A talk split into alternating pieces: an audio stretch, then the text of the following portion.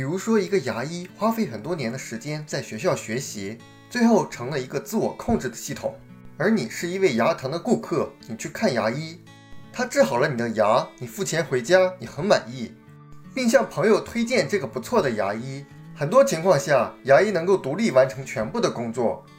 但是如果他去度假了，那么他的收入也就没有了。而 B 型企业主可以永远度假，因为他们拥有一个系统，而不是一份工作。当 B 在度假时，钱照来不误。要想成为一个成功的 B，需要有一套完善的系统，而且你是拥有所有权。第二个，需要有领导他人的能力。如果 S 想发展成 B，需要把他们自己和他们所知道的事情转变成一个系统，也就是建立一个系统。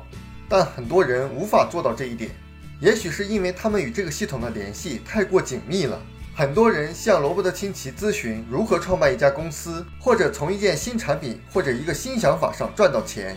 通常他会花十分钟左右听他们说话，就能判断出这些人关注什么东西。他们是关注产品还是企业系统的？在十分钟之内听到最多的是这样一些话：我这种产品比某某公司生产的要好得多。我已经四处打听过了，还没有人生产这种产品的这些话。通常来自于现金流左侧象限，即 E 象限和 S 象限的人。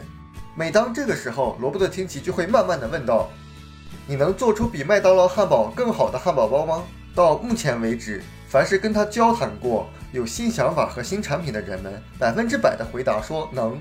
我们能够做出比麦当劳汉堡更好的汉堡。这时，清崎会再问他们一个问题：“你能够建立起比麦当劳更好的企业系统吗？”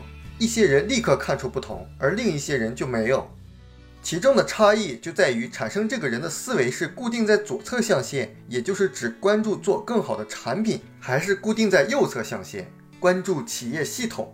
实际上，这个世界上有很多的人能提供比那些跨国公司更好的产品和服务，就像有几十亿人能做出比麦当劳汉堡更好的汉堡，但麦当劳却拥有能够提供几十亿人吃的汉堡包的企业系统。所以在生活中，你会发现很多人寻找机会，他只关注好的产品，他认为好的产品就能够把生意做好。实际上，即使做好了，也是一个 S 型的生意。